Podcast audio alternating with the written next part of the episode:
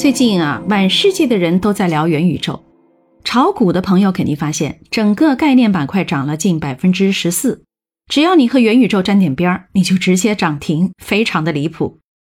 元宇宙到底是个什么鬼？我们离元宇宙有多远呢？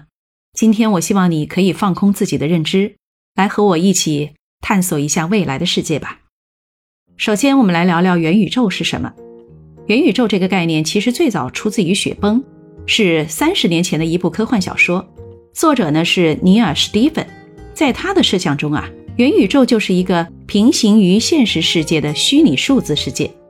在这个虚拟世界里，人类现实世界的所有东西都可以被找到，是不是很理想？如果想更直观地理解元宇宙，可以再看看两部非常优秀的动漫电影《头号玩家》和《刀锋神域》。在这两个科幻作品里，未来人们只要戴上耳机和目镜。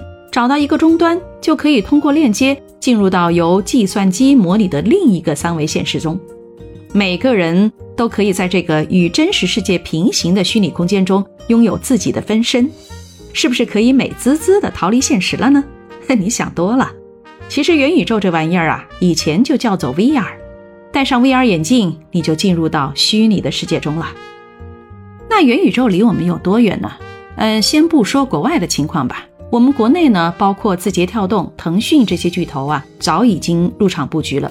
拿腾讯来说，就是想让我们拿着眼镜在虚拟世界里去搞搞社交聊天什么的，这也就是那个 QQ 秀模式吧。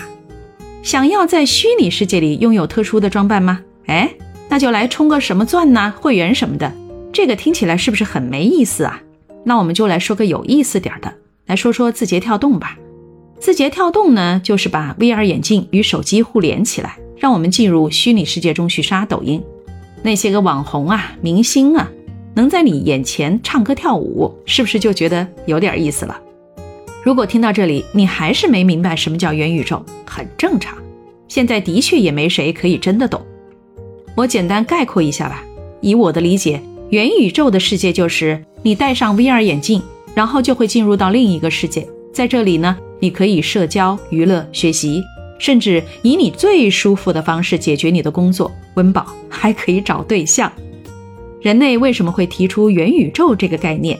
为什么那么向往那个虚拟世界？本质上，我在想，元宇宙折射的应该是如今人们的焦虑吧。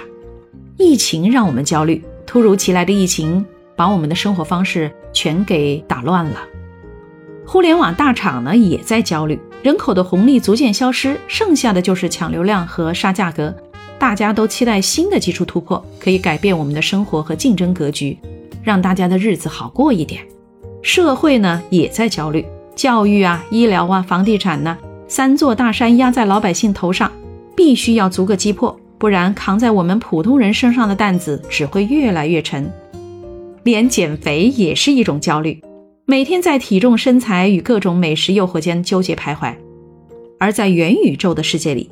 不管你今天吃了什么，运动了多少，肥成什么样儿，你只要戴上 VR，进入你创造的虚拟世界，你都是那个理想中的自己。焦虑让我们想逃离现实，但现实呢？元宇宙还只是一个模糊又清晰的概念而已，有点像古时候的桃花源吧，一个美好的世界，一个未来的世界。看得出来，元宇宙现在这个阶段其实还是一场美梦。但是，万一这场美梦真的实现了呢？就像昨天十月三十号，润米的咨询创始人、知名的商业顾问刘润老师在他的年度演讲《进化的力量》里讲到：所有理所当然的现在，都是曾经不可思议的未来；所有现在不可思议的未来，可能都是明天理所当然的现在。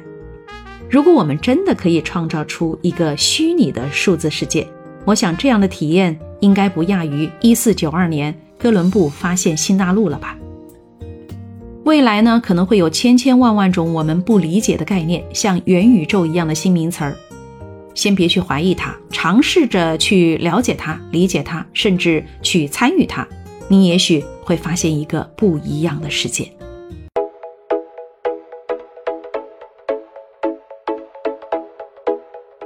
十二月三日晚七点半。和我一起开启喜马拉雅之夜幻音之旅，参与喜马拉雅一二三狂欢节，做任务集能量，神秘大奖等你探寻。